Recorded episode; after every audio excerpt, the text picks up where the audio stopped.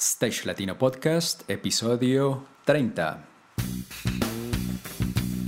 Si eres técnico, ingeniero, diseñador, productor o gestor de eventos y espectáculos, o quieres desempeñarte en cualquiera de estas áreas, este es tu podcast. Stage Latino es el programa en el que hablamos de todo lo relacionado con la planeación, producción y puesta en marcha de eventos y espectáculos a nivel profesional. Cada episodio un invitado, un referente que nos habla de su experiencia, y de lo que debemos hacer, aprender e implementar para alcanzar nuestros objetivos en la industria. Si aún no lo has hecho, no olvides suscribirte a nuestra lista de correos en stagelatino.com. Y sin más, comencemos. Hola, hola, ¿qué tal amigos? Bienvenidos una vez más a Stage Latino Podcast. Quien les habla, Fernando García, programador de iluminación y creador y director de stagelatino.com. Y al otro lado de la línea, Juan Pablo Flores, artista y productor audiovisual y director de contenidos en Stage Latino. Hola Juanpa, ¿cómo va todo? Hola Fercho, un saludo. Nuevamente aquí estamos para traer más información, más contenido de interés y también saludo a la comunidad. Buenos días, tardes o noches desde donde nos escuchen. ¿Qué pasará para este episodio? Cuéntanos Fercho. Pues Juanpa, un tema que hemos tocado muy de paso con algunos de nuestros invitados Hoy vamos a reforzar lo que es el tema de la preproducción. Pero primero que todo quiero dar un agradecimiento a todos ustedes por permitirnos este espacio, por sus comentarios, valoraciones y suscripciones en stagelatino.com o en cualquiera de las plataformas donde nos escuchen. Pues sí, hoy como siempre un tremendo invitado, un gran referente de la industria que nos contará de su experiencia. Le damos la bienvenida a nuestro episodio número 30. Se dice fácil, 30. Qué nota llegar a esto. Felicitaciones, Juanpa. Sí, muy bien. Eso, eso ya es un paso más. Chévere, chévere. Eh, pero bueno, nuestro invitado en el episodio número 30, Luis Javier Burgos, conocido por todos como Burgos. Él es cofundador de la empresa Árbol Naranja, una de las más importantes de la industria en Colombia y como si fuera poco, es productor general del Stereo Picnic ya desde hace cinco años. Hola Luis Javier, ¿cómo va todo? Sergio, hola, ¿cómo estás? ¿Cómo está Juan? Muchas gracias por la invitación y qué, rico estar con ustedes acá conversando un ratico. Nada, hermano, pues muchas, muchas gracias por, por acompañarnos. En adelante, Burgos, que es como todos lo conocemos. Viejo Burgos, ¿cómo llegas a la industria en Colombia? A la industria del entretenimiento? Bueno, pues es una historia de hace ya un par de décadas. Yo me fui muy joven del país a estudiar ingeniería de sonido. Por fuera estudié en SAE en Inglaterra, pero antes de eso yo cuando era chiquito me acuerdo en, en, la casa de mis papás en el colegio coger los tarros que encontraba por ahí, los volteaba y me ponía a tocar batería y como que hacía el que tocaba batería y lo único que hacía era un ruidajo impresionante que desesperaba a todas mis hermanas, a mis papás y a los vecinos y pues ahí la cosa de la música me arrancó desde ahí. Y después que como a los 16, 17 años empecé a conocer algo de la música electrónica y también me empezó a gustar mucho y ahí arranqué a aprender a, a poner música en sitios, hice un curso, un DJ school hace muchos años, y ahí empecé de DJ en fiestas de casa y después como que fui empezando a tocar en diferentes sitios, en diferentes bares de Bogotá. Toqué en Gótica, en Cinema. Fui residente de un, de un sitio que se llamaba Amsterdam más un, par de, décadas atrás. Y cuando apenas terminé el colegio, tuve la oportunidad de, irme a Inglaterra a estudiar allá y básicamente el, la idea era estudiar y trabajar, entonces allá me tocó pues cualquier cantidad de trabajos y siempre tratando de buscar cosas como en la industria y en el medio y al mismo tiempo pues estudiando ingeniería de sonido y ahí empecé a conocer diferentes personas. Y casualmente me encontré con un gran amigo del colegio que también estaba, que él, él estudiaba en otra universidad y se fue a Londres a terminar en SAI y terminamos estudiando juntos. Y él empezó a trabajar en un pub, me acuerdo muy bien, de ingeniero del sitio. Trabajaba los fines de semana, pero este pub empezó a hacer eventos todos los días, de lunes a domingo había eventos. Entonces él necesitaba a alguien con quien hacer esto y básicamente arrancamos los dos como a manejar el sitio a nivel técnico. Eso era un pub para que póngale usted 100, 150 personas, no sé, máximo 200 y eso era mucho. ¿Y en qué ahí, En Londres, en Londres. El sitio se llamaba The Archway Tavern, ahí en el norte de Londres. Y en ese sitio fue donde empecé como la experiencia en este tema de, eventos en vivo y de conciertos y pues realmente era muy diferente a lo que uno hace hoy en día porque allá a uno le tocaba hacer todo. Mejor dicho, yo era desde el roadie, el técnico de luces, el técnico de audio, el que microfoneaba, el del backline, el que cambiaba, mejor dicho, teníamos tres a cuatro bandas en cada noche y todas las bandas llevaban su propio backline. Allá no existía, por lo menos en esa época, que hubiera un backline fijo y que se compartiera o algo, no, cada uno llevaba su backline completo y cuando digo backline completo a veces teníamos bandas de batería, bajo, tres guitarras, dos teclados, vientos, todo, y pues entonces en, un lapso de 15, 20 minutos uno tenía que hacer un cambio total de un escenario completo en todo, mejor dicho, en monitores, en luces, en el backline, en microfonear, en, en probar sonido, en, todo esto. Entonces, pues digamos que eso a uno le da mucha cancha de cómo manejar un escenario de principio a fin y ahí digamos que eso fue como los primeros pinitos de, de, de, mi experiencia en, en, eventos en vivo, ¿no? Como tratando de hacer todo, me acuerdo que, y obviamente no eran ninguna de las consolas que hoy en día todos conocemos, que son, pucha, una Avid, una Digico, nada de eso, ni, ni en luces, una MA, nada de eso, era todo muy arcaico, era una consola análoga, más bien viejita, con un rack de procesos también no muy bueno, eh, un, controlador de MX para las luces, un set de micrófono muy precario, pero pues bueno, yo creo que ahí es donde uno empieza como a realmente entender cómo funciona, sobre todo el tema de, de los conciertos en la parte técnica, ¿no? Después de eso estuve mm, trabajando en un estudio de grabación, entonces siempre como muy metido en el tema de música y entendiendo cómo funciona la industria desde la parte de adentro. Cuando terminé de estudiar, se me acabó la visa y, y, y me volví a Colombia. En ese momento, eso fue hace 14, 15 años, en el 2005, 2006 aproximadamente. Y ahí pues yo cuando llegué a Colombia no conocía a nadie, no conocía a nadie en la industria, pues mis amigos eran mis amigos del colegio que claramente pues ninguno está en esta industria, entonces pues era otra gente. Y, y pues empezar a, eh, a meterme en la industria fue muy complicado y ahí fue cuando nació de alguna manera Árbol Naranja, ya que a través de un amigo que yo tenía que había estudiado producción de televisión, tenía unos amigos que estaban montando unas salas de ensayo, básicamente.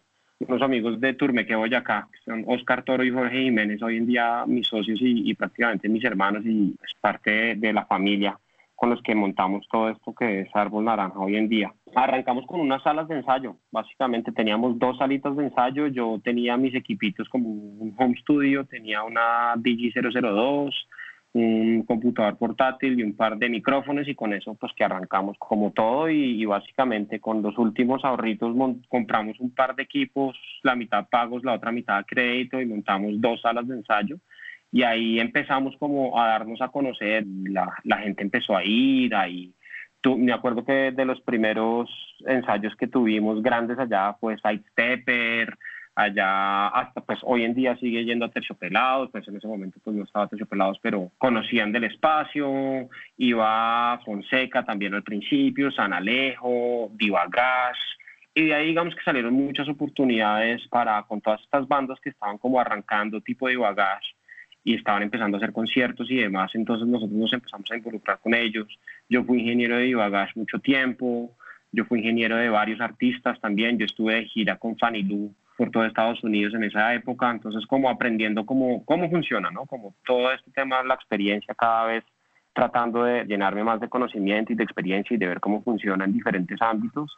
Y con eso también arrancamos a hacer producciones muy pequeñas, porque entonces con las salas de ensayo, estos artistas que estaban saliendo, estas bandas nuevas, no tenían cómo poder llevar un backline a un concierto chiquito y nos empezaron a decir, venga, alquílenos el backline, alquílenos esto, y ahí pues arrancamos con el tema de backline, me acuerdo muy bien. En una de esas empezamos a hacer el backline de Rock al Parque. Lo hicimos creo que por tres, cuatro años seguidos, hicimos todo el backline de Rock al Parque. Y, ahí digamos que me salí un poco también de la ingeniería y, de, y del tema como de touring y empezar como a meterme más en el tema de producción y conocer a fondo cómo se producían los eventos, qué roles tenía que tener como un concierto, no solo la parte técnica, sino saliéndome un poco de ahí. ¿no? Y ahí tuvimos el Teatro Metro ahí que pasaron varios, varios shows nacionales, internacionales. Ahí tuvimos a Asian Dog Foundation, eso fue uno de los primeros shows que nosotros hicimos como promotores de artistas internacionales en ese momento. hicimos un concierto que todavía como en, el medio se recuerda mucho, que fue un concierto de Bombasterio y Sistema Solar, que fueron dos noches sold out. Eso yo creo que fue uno de los shows más emotivos que hicimos en esa época, porque todavía eran bandas que, que no se conocían mucho, estaban arrancando las dos y realmente fue un éxito total. Perdona, Burgos, pero entonces ya en ese caso pasaron de backline a promotores. Pues ahí, ahí es bien interesante esa historia de cómo pasamos de ser backline a, ser promotores y al mismo tiempo productores, porque en ese momento pues hacíamos mucho de las dos. El Teatro Metro, digamos que fue un detonante para, para pasar de, de, ser como esta empresa de backline y de salas de ensayo a, a ser productores y promotores. Ahí valga la, la, aclaración que estamos haciendo las dos labores. Ahorita podemos entrar un poco más en detalle a eso. Pero mm, en ese momento en el Teatro Metro, los, los socios del Teatro Metro que quedamos al final, al principio era un montón de gente, pero al final los que quedamos éramos los que hoy en día se conocen como Páramo, que en ese momento eran dos empresas independientes que se llamaban Absent Papa y T310, y nosotros como Árbol Naranja, que en ese momento nos conocíamos como Loop, Loop Live. Nosotros nos tocó cambiar el nombre por temas de registro de marca y pues terminamos, cambiamos el nombre a Árbol Naranja. Y gracias como a la conexión entre Absent Papa y T310 y nosotros ahí fuimos promotores de muchos shows. Con ellos hicimos este show que les estábamos comentando de Bombasterio y Sistema Solar como promotores de las tres empresas. Hicimos Tricky como promotores de las tres empresas. Eh, bueno, hicimos una cantidad de shows, no tan grandes como los que se hacen hoy en día, pero pues shows para mil, mil doscientas personas, que era el aforo que tenía el teatro. Estamos hablando de desde que empezaron y toda esa transición, Burgos, de ser una mm, sala de ensayos o de ofrecer servicios de sala de ensayos a pensar en invertir en backline y, prestar los servicios para lo que estabas contando de Rock al Parque y hacer ahora estas producciones y ser promotores de estos eventos. ¿Es un lapso de qué tiempo, qué año sería? Árbol Naranja arrancó en el 2000 finales del 2005, principios del 2006, si no estoy mal. Y mm, el Teatro Metro debió haber pasado por ahí desde el 2008, 2009 hasta por ahí el 2012, 2013 que lo tuvimos, por ahí cinco años que ahí fue que entregamos el teatro porque pues ya no contábamos con la licencia, en ese momento fue que salió todo el tema de las licencias para los eventos y para los espacios públicos y desafortunadamente no contamos, no pudimos continuar con el espacio, entonces fue aproximadamente un lapso desde el 2000 que arrancó Árbol Naranja hasta el 2013 que entregamos el Teatro Metro. Y ahí en el Teatro Metro pues hicimos muchos shows en conjuntos con lo que era en ese momento T310 y Absent Papa. Y al mismo tiempo pues se encargaban de la promoción de los shows, digamos, que de la venta de tickets, promoción, consecución de patrocinios y nosotros nos encargábamos de toda la producción de los eventos. Entonces ahí fue que también empezamos a coger mucha experiencia y cancha hacer eventos tanto con artistas nacionales como internacionales y, entender cómo funciona una producción, porque pues obviamente éramos muy arcaicos en, en, muchas de las cosas que hacíamos, pero ahí fuimos aprendiendo a las buenas, a las malas, con unas buenas experiencias, unas no tan buenas. Y me acuerdo una vez que pues teniendo el Teatro Metro se iba a hacer NoFX con un promotor de Medellín y básicamente llegaron a cerrarnos el sitio por falta de permisos. Pues ahí digamos que hay bastantes historias dentro del Teatro Metro donde realmente como empezamos a aprender cómo funciona la producción hmm, de un concierto y de un, evento. Yo quería hacer como un paréntesis y, y, tal vez devolverme un poco a tu historia ya más individual cuando estuviste fuera en Inglaterra y estudiando y esto. ¿Te moviste más como en el ámbito de estudio o también fuiste a conciertos y estuviste en la producción o en, el backstage de conciertos o para que tuvieras también esa noción y esos conocimientos y te, te enrolaras con todo este mundo? Pues ahí, ahí digamos que mi, obviamente iba a muchos conciertos, cada vez que podía ir a conciertos iba, fui a, en esa época me, pues me encantaba Korn, entonces fui a los conciertos de Korn, vi a Massive Attack, vía Tri-Eleven, bueno, un montón, vía una cantidad de DJs porque también estaba en esa onda de música electrónica, entonces pues vía en Londres pues siendo una de las mecas de, de, la música electrónica pues alcancé a ver a cualquier cantidad de DJs y ahí más que todo iba como asistente, iba como cualquier persona, compraba mi boletica, iba y, y obviamente iba como con un ojo de ingeniero y viendo el sistema de audio, cómo se, cómo se montaba, eh, qué, qué, arreglos tenían, con esa curiosidad de ver cómo se montaba ese show. Y la experiencia que, que, logré tener en este bar, que duró aproximadamente unos dos, tres años, de los cinco años que vivía allá, pues ahí fue donde aprendí primero a querer nuevamente el rock and roll, porque ahí sí vi unas bandas increíbles ahí vi muchas, muchas bandas que, que, terminaron siendo muy grandes después, que es más, me encontré con un par de bandas de ellos acá en Colombia muchos años después y fue muy chistoso como volvernos a ver cuando yo era el, ingeniero de la banda en el bar de la esquina, a verlos en un festival en una tarima inmensa para 10 mil, 15 mil personas. Eso fue bien, bien interesante. Eso. Con, eso pasó con Casabian puntualmente. Fue bien mm. interesante porque pues cuando lo estuvimos acá en el picnic ahí pues yo me acordaba de ellos, ellos se acordaban de mí, fue bien interesante como esa experiencia de volvernos a ver tanto tiempo después.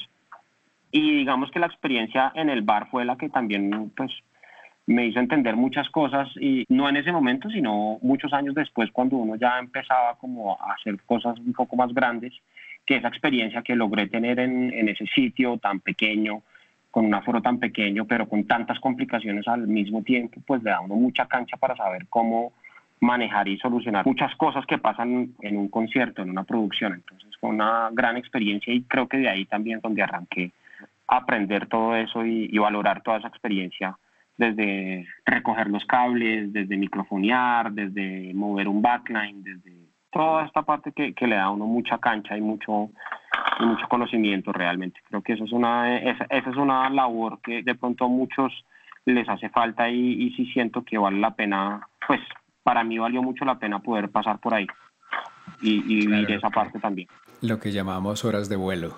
Exactamente. Viejo Burgos, retomando y para dejar el tema de Árbol Naranja, ¿cómo se vive la cuarentena desde la dirección de una empresa? ¿Cuánta gente tienen en la empresa? ¿Cómo están manejando ustedes este, este asunto? Pues ahí como siguiendo la línea para llegar a la respuesta a la pregunta, después de todo esto con el Teatro Metro, pues ahí quedamos como muy cercanos a lo que hoy en día es Páramo y ellos empezaron, nosotros nos dedicamos más a la producción y ellos más a la promoción, pero pues igual siempre hemos sido prácticamente empresas hermanas y nosotros dentro de todo este proceso empezamos a crecer como en la parte de la producción, compramos equipos, eh, compramos iluminación, video, pantalla, estructura, techos y demás. También, aparte del backline, pues empezamos a tener todos estos equipos, también desarrollamos como una parte creativa y eventualmente llegamos a tener una empresa hasta hoy en día de aproximadamente 80 personas con cinco líneas de negocio diferentes, todas enfocadas en música y en entretenimiento. Y pues claramente esto nos ha pegado muy duro porque el ingreso más alto de la compañía siempre ha sido a través de eventos en vivo y espectáculos, ¿no? De todo tipo. ¿Cómo es manejar esta pandemia? Creo que nadie estaba preparado y todavía nadie está preparado. Creo que hasta ahora todavía estamos empezando como a entender la, la complejidad y los efectos que va a dejar esta pandemia y creo que lo que toca hacer es tomarlo día a día, ¿no? Como estaba hablando con Jorge, uno de mis socios en estos días, y lo que estábamos diciendo es, lo peor que uno puede hacer es primero ver noticias, porque creo que si uno ve noticias, creo que la desesperanza y la, la desolación, pues lo llena a uno como de más frustración y más incertidumbre y más compleja la cosa. Y lo otro es, es empezar como a ver día a día cómo podemos solventar la situación. Claramente nuestro, nuestra mayor eh, ilusión dentro de todo este proceso es poder continuar con la empresa, no solo como empresa, sino como con la familia que hemos creado dentro de Árbol Naranja, ¿no? porque para nosotros no, no son empleados, sino es parte de la familia y creo que cualquiera que haya pasado por Árbol Naranja puede hablar de esto. Y al ser esto, pues nosotros siempre hemos estado más interesados en el bienestar de nuestra gente que en nuestro bienestar, digamos que como empresa y como socios a nivel financiero y nos queremos como ganar todas, ¿no? Creo que esto es como crear una industria. En algún tiempo lo hablábamos con Wilson Mora, creo que eso es algo que hemos podido lograr, es como reinventar un poco esa industria hace unos años, ¿no? Esa palabra que, que, es tan, que está tan de moda en esta época nosotros lo logramos hacer hace un tiempo, cambiando un poco esa actitud y esa forma de trabajar con una buena onda, con una buena actitud, como dando todo y, siempre buscando soluciones y, siendo más propositivos y creo que ahí eso es lo que nos ha llevado a lo que, lo que hoy en día somos, pero pues también estamos en situaciones donde tenemos que tomar decisiones muy duras. Desafortunadamente vamos a tener que salir de parte del equipo porque simplemente no tenemos, porque también para poder ofrecer bienestar a la gente, también nosotros como empresa tenemos que estar de alguna manera bien y eso en este momento no, pues no, no podemos como ofrecerle ese bienestar al equipo que nos gustaría tener. Entonces, como eso es toma, lo estamos tomando día a día, estamos revisando proyectos nuevos, creo que todos los días nos levantamos con, con ideas nuevas que unas pueden funcionar, otras no, pero lo importante de esta, de esta pandemia es no, no desvanecer y tratar de buscar soluciones. Yo creo que más allá de, decir cómo nos reinventamos, es cómo desaprendemos todo lo que sabíamos hasta, hasta este momento, porque claramente lo que se viene no, no se puede seguir trabajando con lo que sabíamos y toca ver la industria de producción y la industria de entretenimiento muy diferente. Entonces, básicamente tenemos que empezar a aprender nuevas habilidades para poder salir adelante y poder llevar la industria a otro nivel. Entonces, creo que día a día y, tratando de aprender nuevas habilidades, tanto nosotros como empresa como con todo el gremio que nos acompaña y con todas estas mesas de trabajo que, está, que se están desarrollando y están abriendo, pues ahí se están abriendo muchas posibilidades para aprender estas nuevas habilidades que se necesitan para esta nueva era que se viene en la industria. Claro que sí, desde acá la mejor energía, Viejo Burgos. Gracias, gracias. Eso sí, reconocer que ustedes son parte de los gestores de una nueva industria, porque como bien lo decía Yalesa en el episodio pasado, eh, pues la industria siempre ha estado, solo que con otros matices y el que está en estos tiempos, pues es algo más organizado y ustedes pues han sembrado y han hecho que haya todo un, nuevo mecanismo y, que se siente a partir de todo lo que ha pasado con Stereo Picnic, que ya vamos a pasar a hablar más en detalle todo este tema del Stereo Picnic que la industria evolucionó y cambió con toda la movida que ha, habido en torno a esto, porque pues asimismo han salido otros festivales y ha habido otros eventos alrededor, pero es valioso reconocer que lo que ha sucedido en torno al Stereo Picnic le ha dado un, plus y le ha dado un nombre a, a Colombia como productora de eventos y como realizadora de eventos de grandes magnitudes, de masas. Ahora de pronto es muy prematuro hacer esta pregunta y es, ¿Cómo ven ustedes la industria? ¿Cómo ven ustedes el desarrollo de los eventos en cuanto a, eso, a toda la inversión que hay, a todo lo que estás diciendo, de que toca pensar diferente, ¿no? Ya no se puede hacer todo igual. Estas ideas, más que todo, es como para compartir un poco con, con nuestra comunidad qué recomendaciones hay para asumir esta nueva dinámica que nos espera, porque obviamente pues va a haber una nueva industria que se va a mover y que va, y va a suceder pero ¿cómo sería? ¿Cómo, cómo te la imaginas más bien? Pues ahí traigo un poco a colación una conversación que estaba teniendo con Teo Echavarriba hace, hace unos días, donde hablábamos un poco de eso, ¿no? Creo que nosotros como productores y como industria siempre hemos sido como muy creativos, ¿no? Creo que, como decía Teo, con una conversación con Felipe Jaramillo, es, pues nosotros somos expertos en teletrabajo, nosotros creo que para llevar a cabo un evento lo más importante es el teletrabajo porque estamos en, en, en 10 partes a la vez, pero montando una cosa en otra parte. Entonces el tema del teletrabajo para nosotros es como nuestro día a día. Eso no me preocupa, pero, pero creo que la responsabilidad como productores y como industria de producción cambia, ¿no? Cambia porque las necesidades de esta nueva sociedad que se está modificando pues trae otras necesidades tanto para la cultura como para el día a día. Entonces lo que está pasando en muchas empresas es que cómo pueden empezar a ofrecer otros servicios fuera de la producción de eventos a la producción de otras cosas, ¿no? Como estos hospitales móviles que se están dando a cabo en todo el mundo. Entonces, ¿cómo ponemos esa creatividad que tenemos como productores y como industria a servicio de, de, la necesidad humana que tenemos en este momento? ¿no? Entonces, siento que la responsabilidad de nosotros como productores es muy grande porque a fin de cuentas nosotros siempre hemos sido los que hemos solucionado de alguna u otra manera diferentes problemas y creo que nuestra habilidad mayor es poder ver más allá del problema y plantear soluciones viables. Entonces, la responsabilidad es muy grande como sociedad de nosotros como industria y ver qué es lo que le vamos a aportar, porque sí o sí siento que la cultura se vuelve un bien esencial de la gente Y la cultura me refiero a todo lo que tiene que ver con música, arte, danza, teatro, porque a fin de cuentas eso son una expresión de lo que está pasando en el mundo y sí o sí la necesidad humana de seguir haciéndola va a existir, como ha existido a lo largo de todo el tiempo y a lo largo de las diferentes guerras, de las diferentes pandemias, de los diferentes cambios de eras y demás. Entonces, la cultura no se va a morir, eso es un, un punto.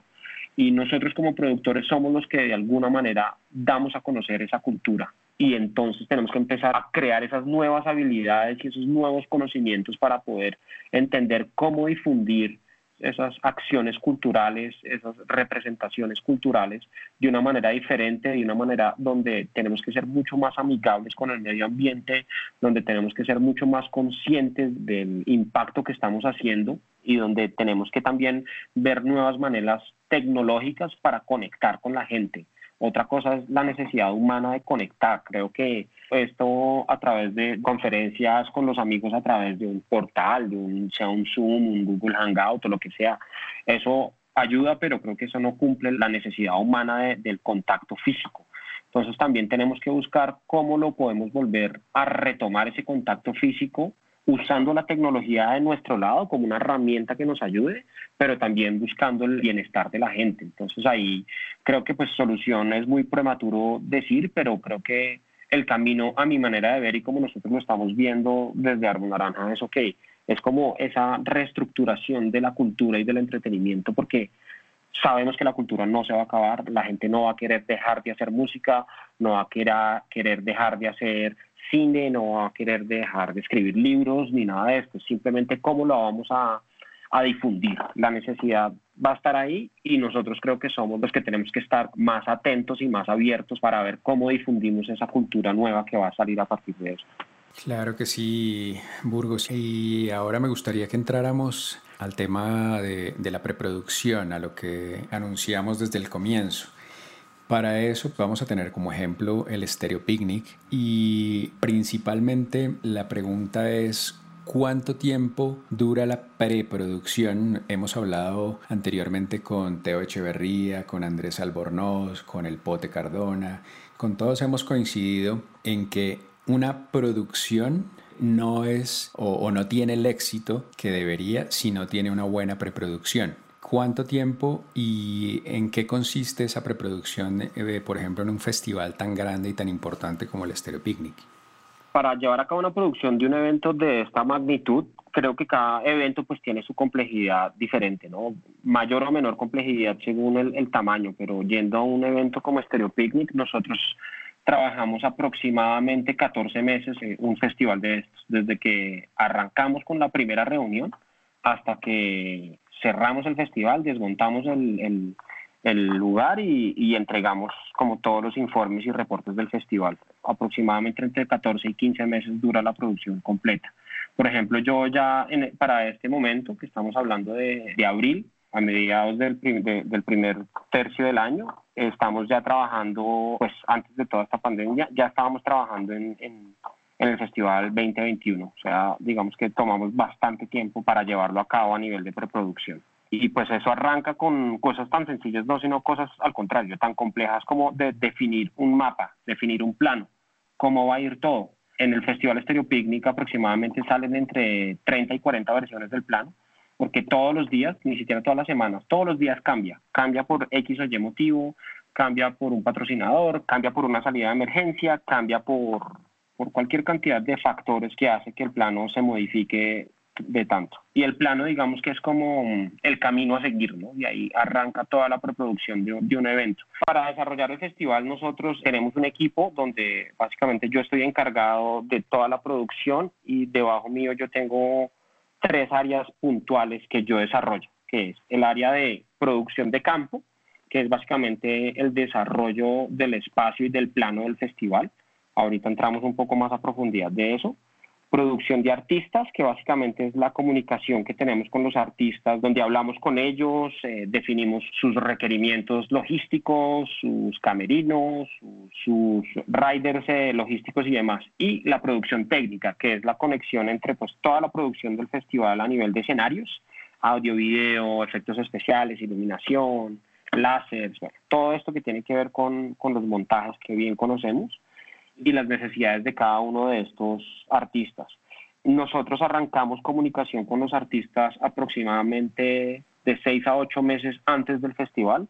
Nuestro primer alcance es con los headliners, nuestro primer contacto, donde según la necesidad de los headliners de cada uno de los escenarios, empezamos a diseñar el resto de los escenarios para poder cumplir con las necesidades del headliner. Creo que el headliner es lo que más jala, pero no es lo único que está en el festival. Entonces uno tiene que tener en cuenta las necesidades de absolutamente todos los artistas y es una mediación bastante complicada y bastante compleja de poder cumplir con la mayor cantidad de requerimientos de cada uno de los artistas, porque cada uno de los artistas trae su propio show y trae su propio espectáculo que depende mucho de lo que nosotros podamos ofrecerles en tarima. Entonces, esa negociación dura aproximadamente seis a ocho meses donde tenemos un equipo completo de producción técnica, donde hay un director de audio, hay un director de video, hay un director de iluminación, hay un director de estructuras y cada uno básicamente estudia cada uno de los riders de los artistas y empezamos como a,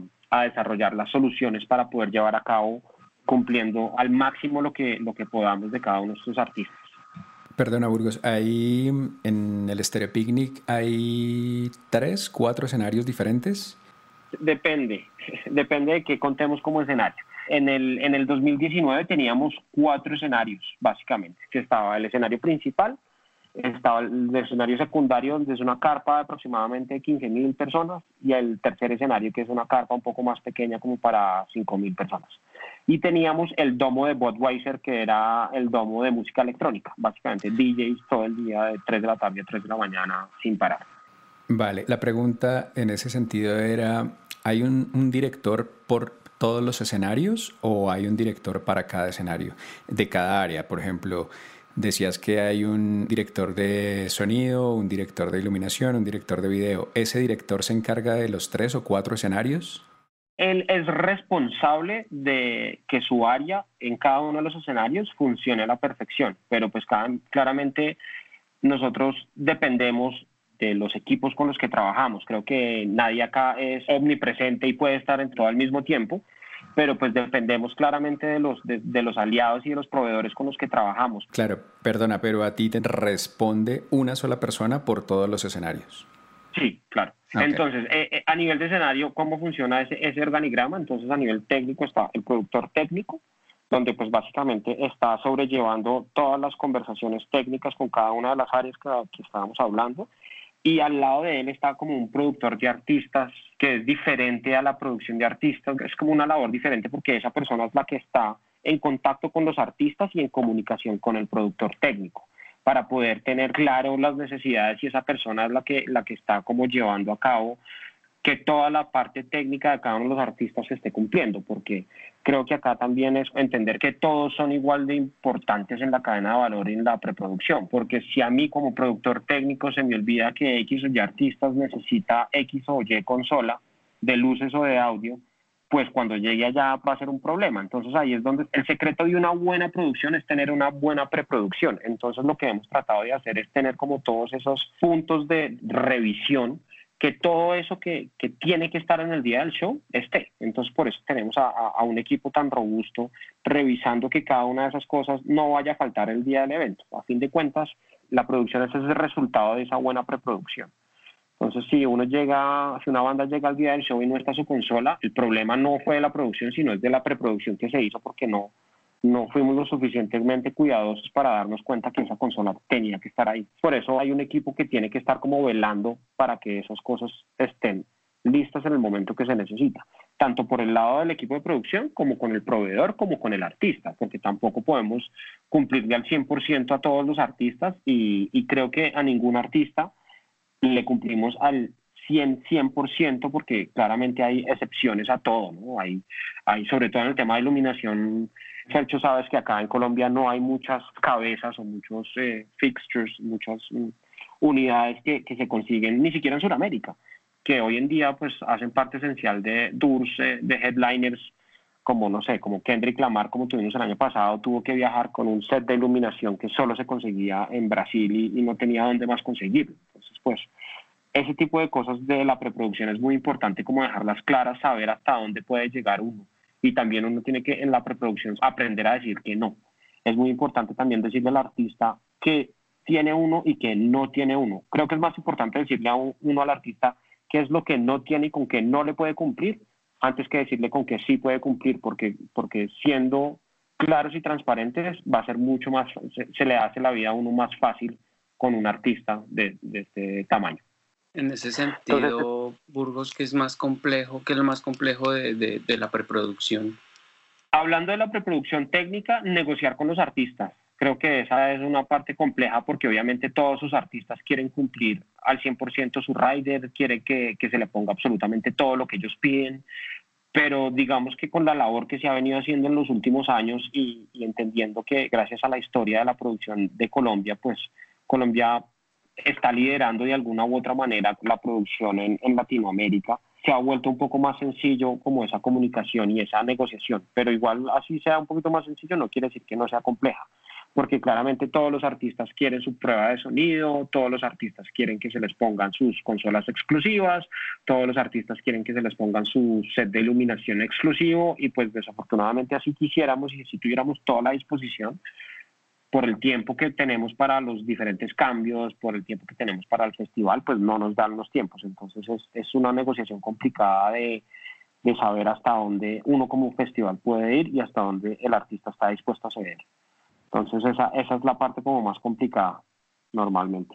Vale, y aparte de esa preproducción técnica, ahorita nos hablabas de los planos, de todo ese mapa guía, sobre tu responsabilidad recae qué otras cosas, logística, el tema del vallado, el tema de los stands, todo eso recae en tu responsabilidad. Entonces, como estaba hablando al principio, está como la producción técnica que recae toda mi responsabilidad, como lo estamos hablando, la producción de artistas, que si quieren también ahorita podemos como hablar un poco del tema, y la producción de campo. Dentro de la producción de campo nosotros la dividimos en diferentes áreas dentro del festival. Entonces tenemos un productor de campo que está encargado básicamente del recurso del festival, que es eso que todo lo que está básicamente diciendo que cuántas vallas se necesitan, en dónde vamos a poner vallas, en dónde vamos a poner malla, en dónde vamos a poner muro, cuántas carpas, pisos, puntos eléctricos, plantas eléctricas, y todo este, este recurso que necesita el festival, los filtros de entrada, filtros de salida, bueno, toda esta cantidad, este mundo de recursos que tiene. Hay un, uno, un productor de campo que está básicamente encargado de sacar todo este recurso basado en el plano. Es básicamente la persona que hace el plano, básicamente está encargada de, de, de así como hizo el plano, pues es simplemente filtra cada uno de los recursos y, hacemos como una tabla dinámica de, de todos los recursos que se necesitan y ahí uno empieza como la negociación con todos los proveedores. Con logística lo mismo, uno desde el plano es donde también definimos en dónde tiene que ir la logística según las necesidades y los diferentes horarios del festival, cuántos puntos de control hay, cuántos puntos de salud hay, todo esto recae en la producción de campo. Hay otra persona dentro del equipo de campo que es otro, otro de, los, de las cabezas de la producción de campo, que es todo el cronograma de montaje, nuevamente sin un buen cronograma de montaje es prácticamente pues, es lo mismo, ¿no? Lo que siempre hemos hablado. La preproducción es el secreto de una buena producción y ahí es donde tenemos que ser muy también como muy detallados en el cronograma de montaje. Entonces, sobre todo en un campo como el campo de golf de Briseño, donde hicimos el festival 2019, es importante pues tener en cuenta que es un campo de golf y que lo más preciado de un campo de golf es el pasto. Entonces, pues es lo que más sufre en un festival, por, no solo por el tráfico de la gente, sino por el, el montaje y el desmontaje de todas las estructuras que montamos. Entonces ese cronograma se vuelve muy, muy delicado porque tenemos que saber en qué momento podemos montar y en qué momento podemos desmontar cada una de las cosas. Entonces, estos dos productores de campo, la responsabilidad es de tanto tener el recurso como organizar ese cronograma de, de montaje y de desmontaje para que la cosa funcione alrededor del festival y alrededor del campo, porque a fin de cuentas, pues el campo sigue, el festival se va y, pues tenemos que dejar el campo tal cual como nos lo entregaron.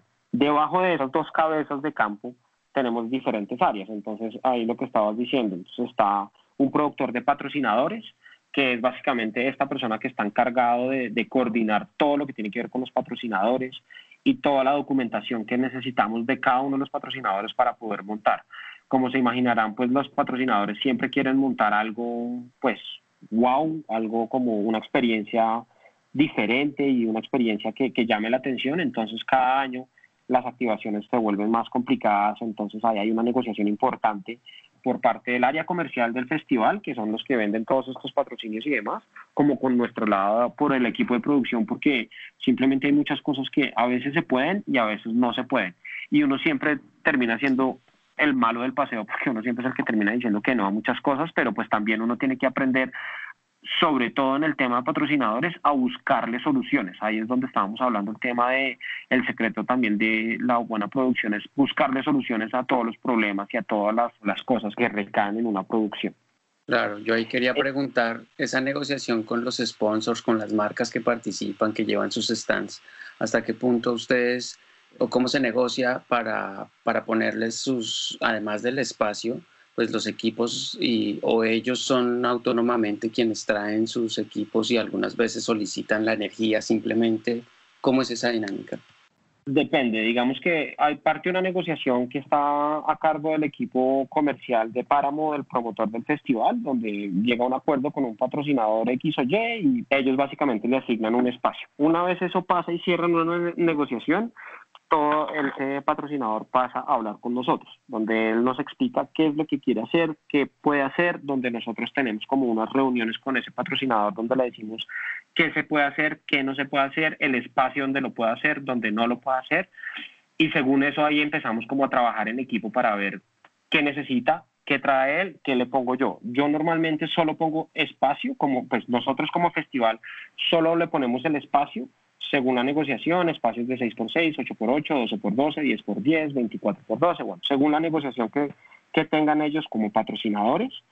Y nosotros normalmente solo ponemos la corriente. Ellos me dicen, necesito tanto voltaje y nosotros le, le ponemos la planta eléctrica y ya. Pero hay otros casos donde nosotros, sobre todo con las barras de licor, que también son patrocinadores del festival, nosotros sí tenemos que dejar como una continuidad y, un, y un, como una decoración similar para todo el festival. Entonces nosotros nos encargamos de ponerle sobre todo lo que son los techos y los pisos a todas las barras para que haya como una congruencia a lo largo del festival. Entonces es, depende de cada patrocinador y de quién sea el patrocinador, el involucramiento que nosotros tenemos, pero mínimo le ponemos la corriente. Digamos que ningún patrocinador puede llevar una planta externa a la que pone el festival porque si no eso sería un complique y si por X o Y motivo pasa algo y no es nuestra planta, pues igual la responsabilidad es nuestra. Más allá que pueda pasar algo, como siempre pasa, digamos que un evento está lleno de eventualidades, pues igual por lo menos siendo un proveedor nuestro y estando bajo nuestro control, tenemos mejores maneras y maneras más fáciles y eficientes de solucionar que si un patrocinador llevara una planta eléctrica o un proveedor que dependen del festival como tal. Y esa misma relación que existe con patrocinadores existe también con los restaurantes. Con los restaurantes es exactamente lo mismo, pero nosotros a los restaurantes les ponemos todo. O sea, ¿qué le ponemos? Le ponemos la carpa, le ponemos el piso, le ponemos la corriente y le ponemos los puntos eléctricos. Le ponemos acceso a gas si necesita. De ahí en adelante todo, pues obviamente los insumos los ponen ellos, lo que es la cocina, freidoras y todo esto que ellos necesitan también lo traen ellos. Pero pues nuevamente ahí esa negociación también con ellos es un tema de preproducción, que tengan toda su documentación al día, porque muchas veces, sobre todo ahorita que el festival salió de Bogotá, la normativa en Cundinamarca cambia un poco a la de Bogotá en el manejo de alimentos y hay que tener unas certificaciones diferentes. Tienen que ser del departamento y no de Bogotá. Entonces, pues si uno no hace una buena preproducción con los restaurantes, puede pasar que los restaurantes no puedan abrir por no cumplir con la documentación necesaria. Y eso pues obviamente recae en el festival también. Entonces ahí es nuevamente el secreto de tener una buena comunicación y una buena preproducción desde el principio con todos los actores dentro del festival es, esencial para que se pueda llevar a cabo bien. Y después de los restaurantes, pues tenemos esta zona de hippie market, tenemos la zona de aldea verde que nosotros llamamos, que es donde están todos los diseñadores y las fundaciones que participan también de la misma manera. Nosotros les ponemos una carpa, les ponemos un espacio, les ponemos unos puntos eléctricos y ellos pues decoran todo el espacio. Eso a nivel de lo que es el festival adentro. Hay una gran área que es, hace parte del festival, pero es afuera de las puertas, que es todo el tema de movilidad. También tenemos un equipo de movilidad interno del festival, tenemos un equipo de movilidad que se encarga de todo el tema del transporte, que eso lo trabajamos de la mano con páramo para llevar a la gente al festival y sacarla. Entonces la movilidad es un, la movilidad también en este festival es una de las áreas más complejas y complicadas de llevar a cabo porque pues hay que negociar con muchos actores ahí institucionales, municipios, mejor dicho, todo tipo de, de, actores que entran en la movilidad para que se lleve a cabo. A fin de cuentas, la experiencia del festival no es cuando uno entra al festival, sino desde que uno sale de la casa para irse al festival hasta el momento que vuelve a llegar. Entonces puede que dentro del festival haya sido increíble, haya visto las bandas de su vida, mejor dicho, tenido la mejor experiencia, pero si la experiencia de salida del festival o de entrada al festival es compleja, pues la experiencia no es la misma. Pero esta tarea, esta responsabilidad, ¿quién es el responsable? ¿El productor de campo o es otro productor encargado de movilidad? No, es otro productor que hace parte del equipo de campo, pero está también de la mano con el equipo de, de páramo que se encarga de todo el tema de transporte, porque entonces digamos que a nivel de la locación, pues obviamente tiene que trabajar con nosotros todo el tema de cómo va a adecuar sus entradas a los buses, salidas a los buses, entrada de carros, salida de carros, parqueaderos y demás, que obviamente nos involucra a nosotros como producción, pero también involucra a la promotora, a los promotores en todo el tema de venta de etiquetes de buses, cómo van a llevar a la gente, cuáles van a ser como las implicaciones fuera del venue para que sea más fácil llegar a la gente. Entonces es un equipo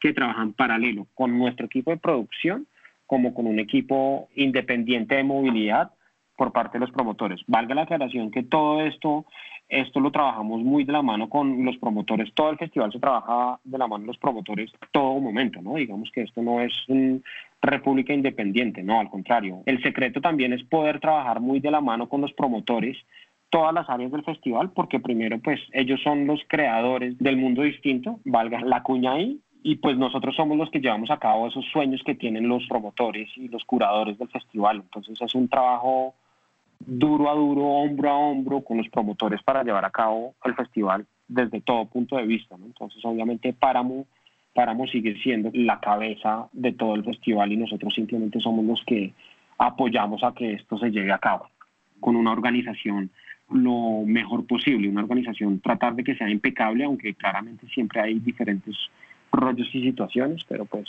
la idea es saber solucionar. Creo que lo que yo siempre he dicho y le, y le he dicho a todo el equipo es, todos siempre nos vamos a equivocar y creo que acá no, no es prohibido equivocarse, lo importante es reconocer que se equivocó, buscar una solución y plantear soluciones para que ese error no vuelva a pasar. Porque errores van a pasar todo el tiempo, todo momento, es simplemente saber que se cometió y buscar una solución. Mejor dicho, si a mí se me olvidó mandarle un correo a un artista diciendo que no podía tener X o Y efecto o equipo dentro de su show, pues reconocer qué pasó y poner la cara y, y, darle el manejo y darle la solución para que el festival siga corriendo y para que pueda funcionar todo de la mejor manera posible. Perdona, antes de terminar con esta idea, precisamente alguno de esos errores o alguna de esas cosas que se hayan salido de control en algún momento que quisieras darnos como referencia? Errores que se han salido de control, digamos que hemos tenido la fortuna que ningún error ha causado como mayor repercusión dentro del festival. Pero sí han pasado errores, errores de comunicación, han pasado muchas cosas. Con un DJ particularmente, que prefiero no decir un nombre, tuvimos unos problemas bastante serios, sobre todo a nivel artístico, ¿no? Entonces ahí también aprovecho y conecto con la otra, el otra área del festival que no hemos hablado, que es la, la producción artistas. Cuando el festival se hacía en la 222, el trancón básicamente era inmanejable. Pero por cuestiones del destino, no tengo ni idea por qué, con un DJ particularmente, no había trancón. Era increíble. Un trayecto que normalmente se demora desde el hotel hasta la locación dos horas en día de festival, ese día se demoró 40 minutos y este personaje en particular era muy delicado con sus tiempos y demás y llegó hora y media antes de su show y básicamente fue un problema donde básicamente casi no se subía a tocar.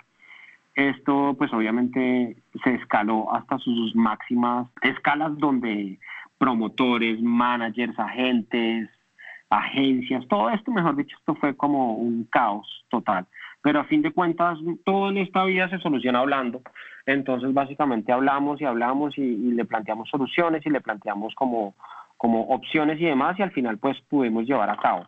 Y nuevamente, poniendo el otro ejemplo con el tema de la movilidad y el tema de la, de la producción de artistas, pasó exactamente lo contrario. Otro artista que no quería salir a la hora que se le recomendó, se demoró en salir de su hotel y básicamente ese día sí fue un trancón como los que normalmente pasan para poder ir al festival y habíamos planillado que se demorara hora y media para llegar a la locación, salió tarde y se estaba demorando dos horas, casi dos horas y media en llegar al venue. Básicamente le tocó literalmente bajarse de la van a la tarima a tocar, porque ya la banda estaba haciendo el intro para arrancar su show.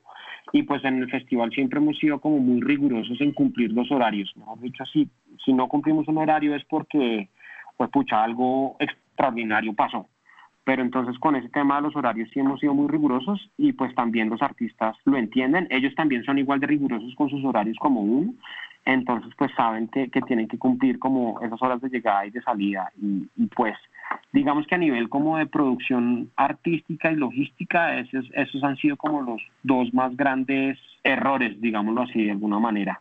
Pero errores todo el tiempo, no sé, por el tema del clima se nos han caído carpas, se nos han doblado techos. Todo esto afortunadamente ha sido en momentos antes de abrir el festival entonces hemos podido solucionar las cosas. Y son cosas que se le salen a uno de control. Uno toma todas las precauciones habidas y posibles para que esto no pase, pero pues simplemente cuando hay un clima inclemente, de una lluvia que uno no veía venir, de un granizo insoportable, de una lluvia prolongada por muchas horas donde el piso se, se suaviza y empiezan a enterrarse las carpas, son cosas que así uno haga lo que haga, no, uno no lo puede prevenir. Entonces es es saber, nuevamente, saber cómo manejar la situación en ese momento, porque van a pasar, van a pasar. Así como dice una de las personas del festival, para usted ser feliz en el festival tiene que saber que no tiene internet y va a llover. Si usted con esos dos principios vive, usted va, le va a ir bien en el festival. Lo va a disfrutar. Lo va a disfrutar. Si sabe que va a llover y que no va a tener acceso a internet, ahí de ahí en adelante, usted ya el festival lo va a disfrutar. Claro. Viejo Burgos, entonces para ir redondeando, ya para no quitarle mucho tiempo, terminemos con el tema de la producción de los artistas, que entonces vendría a ser como la más compleja al final. ¿Qué tendrías para decirnos de eso? Eh, eh, así como lo dices, es la más compleja, es la más delicada, sin las otras dos ser igual de complejas o delicadas. Pero digamos que lo que cambia esta es como la forma, ¿no? La forma en que, en que uno tiene que proceder porque entonces acá ya estamos hablando de, muchos, no sé si quiera decir esta palabra, pero de muchos egos, entonces es difícil manejar los egos. Para mí, personalmente, como productor del festival, siempre lo más difícil, y lo he repetido en varias ocasiones, no es el montaje, no es, eh, no es la producción, no es nada de esto, sino la gente para mí lo más difícil personalmente y ha sido como el reto más grande de mi vida profesional es saber manejar gente y es algo que le he dedicado mucho tiempo y todavía creo que me falta mucho por aprender, pero manejar gente es lo más complejo. Entonces, esto, la producción de artistas es totalmente manejo de gente, manejo de, egos, manejo de requerimiento. Entonces, eso es por, eso es que se vuelve eh, particularmente compleja esta relación, porque entonces cada artista pues el, festival para un artista no arranca cuando arranca su show, el festival para un artista arranca cuando uno le escribe el primer correo y la percepción del artista, de la gente, de los promotores, toda va desde ahí. Entonces uno tiene que ser muy delicado en la comunicación, cómo se comunica con ellos, a qué le puede decir que sí, a qué le puede decir que no, qué puede pedir, qué no puede pedir. Entonces es muy delicado saber con quién y cómo uno se dirige a las diferentes personas creo que todos los artistas son igual de importantes, eso no, no cambia la importancia del artista desde el que abre hasta el que cierra, para nosotros es igual de importante y le damos la misma importancia, pero también tenemos que entender que hay unos egos y unas jerarquías que también tenemos que cumplir dentro de estas comunicaciones. Perdona, Viejo Burgos, ahí yo quisiera hacer una anotación desde mi perspectiva y es que muchas veces esos egos no necesariamente vienen del artista, ¿no? También estamos hablando de los egos de quienes están haciendo esa intermediación por el artista. No necesariamente estamos hablando de, ellos específicamente. Total, total, así es. Básicamente son, es saber con quién hablan, depende, entonces todo parte de la gente. Si la gente es X o Y, entonces uno tiene que acceder a ciertas cosas y a otras no. Si es otro agente, no. Si, entonces, si el production manager es Pepito Sutanito, entonces uno sabe que le puede decir que sí a unas cosas o le puede decir que a otras cosas. Si uno sabe que, el productor es buena onda, no buena onda, entonces uno también sabe cómo puede lidiar con diferentes situaciones, ¿no? Entonces ahí es donde uno también tiene, ahí es, es totalmente cierto que muchas veces los egos no están en los artistas, sino en sus equipos, que es entendible porque ellos a fin de cuentas uno, uno no puede tampoco como culparlo en las personas, sino en la responsabilidad que recae. Nuevamente traigo a colación el DJ este que estaba hablando, su equipo de producción realmente era una pesadilla y cuando terminó el show nos sentamos a hablar con el productor de ese DJ y él nos dijo, mire, créame que yo no soy así, a mí me toca ser así por, por la responsabilidad que recae trabajar con esta persona. Entonces uno también tiene que entender que más allá que sea el equipo o no el equipo, pues la responsabilidad que recae en esas personas es muy alta, ¿no? Porque pues el artista a fin de cuentas vive de su show y vive de su espectáculo y vive de sus fans, entonces tienen que cumplir con esa labor a cabalidad de principio a fin y eso va desde la comunicación, desde el primer correo hasta que se van del país. Es como estaba diciendo, nuestra labor de producción de artistas arranca en el momento que nos comunicamos con el artista para darle la bienvenida al festival hasta que se monta en el avión y se va del país. Entonces ahí eh, hay una cantidad de detalles que están fuera de, del control de uno, como es el tráfico, como son los retrasos de vuelos, como son, no sé, salieron por X o Y motivo a dar una vuelta y, vieron, no sé, había una construcción al lado del hotel que nadie sabía, mejor dicho, una, una cantidad de, de factores externos que nosotros no podemos controlar, que de alguna manera los artistas y sus equipos aspiran que uno lo controle. Entonces ahí es, donde se vuelve muy compleja. Pues yo no puedo hacer nada. Por ejemplo, hay muchos artistas que por el tema del tráfico nos han pedido, bueno, listo, vámonos en helicóptero al venue. Pues sí, pero es que no es que yo ponga un helicóptero a disposición, porque es que hay unas regulaciones del país que no puedo volar un helicóptero comercial después de las seis de la tarde en Colombia. No, bueno, listo, entonces usemos el carril de Transmilenio. Pues no puedo porque creo que la única persona aparte de Transmilenio que puede usar el carril es el presidente, básicamente. Entonces es algo que se sale completamente de, las manos de uno y de, su control, que los artistas esperan que muchas veces uno pueda lograr.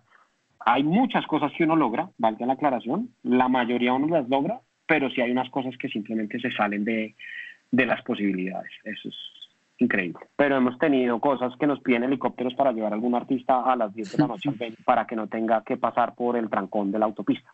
Wow, es, es una maquinaria muy grande y esta es una gran empresa y, admiración por todo ese crecimiento versión tras versión de lo que es el Stereo Picnic. Por aquí han pasado mm. algunos invitados que nos han contado diferentes anécdotas que suceden dentro de toda esta maquinaria. No sé si hay algo, Burgos, que quede por fuera. Ya estamos pues acercándonos al final del episodio y estaría bueno dentro de toda esa, mm, llamémoslo como ecosistema de lo que sucede dentro del festival, si hay algo que, que se te escape, que quieras también mencionarlo.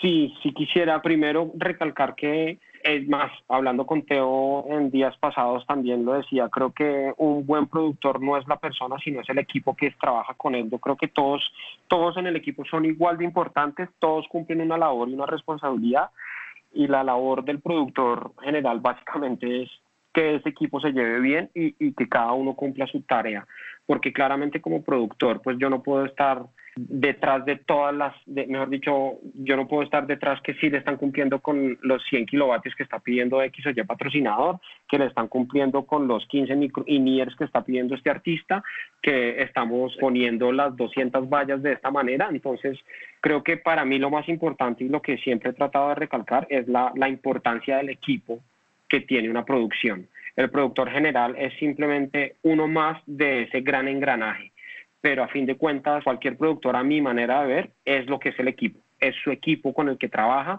y su familia con la que lleva a cabo este, este evento. Entonces, más allá de eso, sí aprovecho para agradecer de todo corazón a, todo el equipo que siempre nos ha apoyado en las buenas y en las malas para sacar no solo el festival, sino todos los otros eventos que hemos liderado de alguna manera. Entonces, es ese reconocimiento al resto del equipo porque son igual de importantes a un promotor, igual de importantes a un eh, a gente igual de importantes a cualquier persona dentro de la cadena de valor de una producción. Entonces es, el equipo es el que hace eso realidad. Entonces es como, como ese reconocimiento también a todas las personas que hacen parte y, como también como reconocerles su gran labor y su gran pasión por esto, porque creo que los que trabajan en esto lo hacen más por pasión que por cualquier otra cosa, porque que no es para cualquiera. Claro que sí, es un gran aporte y eso es muy importante, que se sienta como una familia y cada empresa pienso yo que debe ser eso, una familia que está tirando para el mismo lado. Pues bueno, como capsulita final, para terminar mi, mi intervención en la entrevista, ¿cuál sería ese show especial que te ha movido la fibra o de pronto un par de shows, no sé, que tengas tú en tu historia en toda esta industria del entretenimiento? Yo puedo decir que para mí el show más, no sé si especial, pero que más me resuena en la memoria sería Arcade Fire en Bogotá en el 2016, 15, no me acuerdo, diciembre de 2015, diciembre de 2016, hace un par de años. Ese creo que ha sido el show como más, que más recuerdo, no sé si por lo bueno o por lo malo, porque rápidamente cuento esta historia. El día anterior nos, pues, nos fue muy bien con toda la preproducción, estuvimos muy bien en todo el montaje, todo se montó a la perfección, todo se montó muy bien, pero básicamente nosotros dependemos de estructuras técnicas y estructuras que en cualquier momento pueden fallar. En la mañana del show, esto no es responsable, pues digamos que, que uno, uno no puede controlar este tipo de situaciones. Por X o Y motivo, una estructura que, errores que pasan. No, creo que la responsabilidad, si, si hay responsables, pues al ser uno productor general, pues la responsabilidad cae en uno. Pero nuevamente, es una estructura se dio, se dio, una estructura de la pantalla se dio y básicamente se rompió un pedazo de la truz en ese momento estaba llegando el equipo de seguridad de la banda, la banda vio y obviamente en ese momento dijeron, pues en, esta, en, este, en este escenario no nos podemos montar. Y ahí es donde nuevamente recalco el tema del equipo, porque ese día yo sí sentí que era lo, era lo que tener un equipo comprometido con un evento. Ahí básicamente todos los proveedores del show todo estaba montado, cuando les diga todo estaba montado, estábamos listos para abrir puertas a las 10 de la mañana para que la banda entrara a probar sonido y estamos listos con todo funcionando. Nos tocó literalmente desmontar completamente todo, escenario, audio, pantallas, luces, tarima, muro de contención, absolutamente todo en un lapso de cuatro horas, de 10 de la mañana a 2 de la tarde se desmontó todo y de 2 de la tarde a 4 de la tarde volvimos a montar todo el escenario. Esto también toca recalcar que la banda en medio de todo fue muy comprensible y accedió a pues a replantear su show, a cambiar todo su diseño y a llevar a cabo el show. Para mí ha sido el show de los shows más más difíciles y al mismo tiempo más especiales por ver cómo un equipo de trabajo está comprometido alrededor de esto, porque absolutamente todos cuando digo todos, éramos todos moviendo tarimas, moviendo sonido, corriendo luces, desmontando cosas, volviéndola a montar en un lapso de seis horas, pues es un tiempo récord. La misma banda nos decía, esto, esto nunca lo he visto pasar en ninguna otra parte del mundo y, y obviamente más allá del problema que tuvimos con la estructura, pues estuvieron como muy contentos como se llevó a cabo el show y de la solución y la rapidez que tuvimos. Creo que ahí, ahí es donde nosotros como producción colombiana no le comemos, así como decimos acá, acá no le comemos a nada. Entonces ahí fue donde, ok, esto pasó, vamos para adelante, planteamos la solución, arreglémoslo y el show salió. No mucha gente se enteró que eso pasó, pero la gente que estuvo en ese show, que hizo parte de la producción, saben lo duro que fue ese show y lo duro de sacarlo adelante. Entonces, ese yo creo que es el show que más recordación me genera. Claro que sí, viejo Burgos, reconocimiento al trabajo en equipo en nuestra industria. Y bueno, ya para terminar, agradeciéndote nuevamente el acompañarnos, ¿dónde podemos encontrar a Luis Javier Burgos? Eh, ¿Web, redes sociales? Uy, pues de redes sociales yo creo que hoy en día estoy un poco como alejado, estoy en Facebook, Luis Burgos me pueden encontrar, en Instagram eh, aparezco como Luis Burgos poco Instagram uso realmente, pero pues ahí, ahí me pueden ver de vez en cuando aportando algo y, en nuestras páginas, en arbolnaranja.com, ahí pueden ver un poco más de las historias, de los contenidos, de las fotos, de los videos, de, lo, de nuestra trayectoria y pues bienvenidos todos y muchas gracias por este espacio. Muy bacano poder compartir con ustedes y, hablar un poco de esta experiencia. Muchísimas gracias. Pues esperemos entonces, próximo Stereo Picnic, diciembre, ¿verdad? Diciembre de 2020. A la fecha el festival va en diciembre y es lo que todos queremos y es lo que todos le estamos apuntando y lo estamos trabajando todos los días para que este festival sea el más impactante y el más especial de todos, claramente después de todo esto. La mejor energía, vamos a cruzar los dedos para que así sea, viejo Burgos. Muchas gracias por acompañarnos. Bueno, listo, no, gracias por la invitación. Y ahí estamos pendientes de lo que sea. Vale, pues. Bueno, hasta la próxima. Chao, chao. Bueno, un abrazo. Vale, ok. Chao. Gracias por escucharnos y referirnos con tus colegas y amigos. Si te ha gustado el episodio de hoy, nos harás muy felices con tus calificaciones, likes o comentarios en stagelatino.com o en cualquiera de las plataformas donde nos escuches. Y recuerda, puedes ponerte en contacto con nosotros en stagelatino.com barra contactar. Hasta la próxima.